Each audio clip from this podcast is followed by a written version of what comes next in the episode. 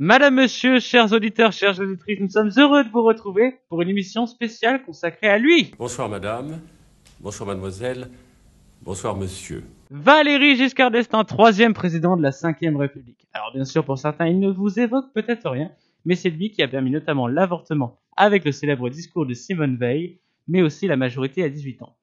Et puis Valéry Giscard d'Estaing, c'était aussi un personnage proche des gens, n'est-ce pas Noé? Oui, tout à fait Baptiste. On se souvient notamment de lui jouant au football ou encore skiant pendant les vacances d'hiver. Mais c'est aussi en s'invitant chez les Français qu'il permet d'améliorer son image, souvent perçu comme un aristocrate avec sa manière de parler. Et il faut aussi le dire, Valéry Giscard d'Estaing, c'est un europhile de la première heure. En effet, c'est lui qui instaure le Conseil européen, qui permet aux chefs d'État de se réunir régulièrement, puisqu'à l'époque, les dirigeants européens affirmaient qu'ils voyaient plus leurs homologues américains que leurs voisins européens. C'est également un grand défenseur de la coopération franco-allemande.